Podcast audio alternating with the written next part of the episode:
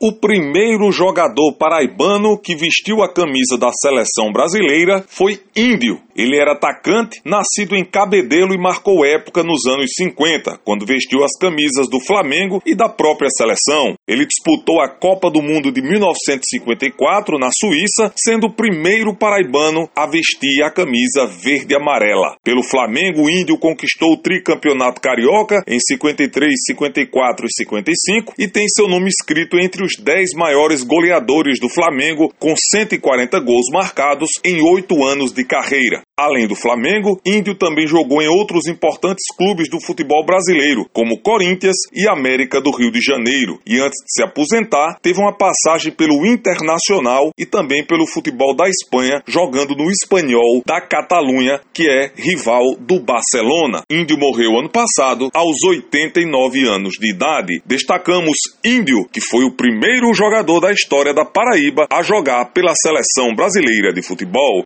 Stefano Vanderlei para a Rádio Tabajara, uma emissora da EPC, empresa paraibana de comunicação.